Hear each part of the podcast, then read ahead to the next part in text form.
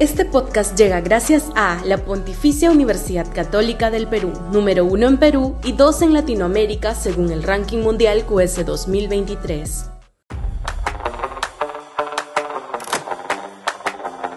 La nefasta herencia de la izquierda. Hay responsabilidad sin duda de este gobierno en los resultados económicos y en la escalada de inseguridad ciudadana, dos temas que suponen actos ejecutivos directos pero también es cierto, como subraya hoy el premier Otarla en entrevista de Milagros Leiva en El Comercio, que gran parte de los problemas que hoy enfrenta el país se deben a la nefasta gestión de Pedro Castillo en el año y medio que estuvo sentado en Palacio. Castillo destruyó la confianza empresarial y ciudadana, se desplomó la inversión privada y se fueron del país casi medio millón de peruanos, colapsó al Estado, deshizo la tecnocracia eficaz en buena parte de las instituciones públicas y se dedicó a robar y permitir que lo hicieran todos sus allegados. Ese es el balance de la gestión de la izquierda en el ejercicio del poder. Nada bueno que rescatar, absolutamente nada.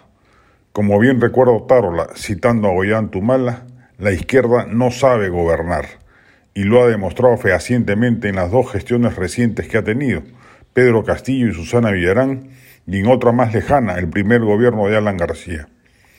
Nos libramos de una desgracia merced al golpe psicótico del 7 de diciembre del 2022 que Castillo hizo confiado en que las Fuerzas Armadas lo iban a respaldar. Algún día saldrá a la luz quién lo convenció de ello. Debe asumir su corresponsabilidad en el fallido golpe. Hoy estamos mal, pero hubiéramos estado infinitamente peor si Castillo hubiera seguido en la presidencia de la República él y su recua de ganapanes corruptos e ineficientes.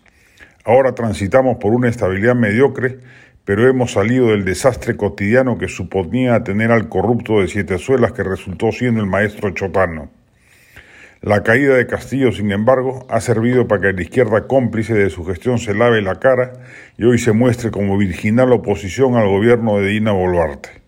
Habrá que hacer acto permanente de memoria cívica para que el pueblo no olvide que la izquierda plena se sumó de comparsa a la ineficaz y corrupta gestión de Castillo y no renunció jamás a las migajas del poder que se les ofrecía, ni aun cuando ya se conocían las trapacerías que se cometían en las esferas palaciegas.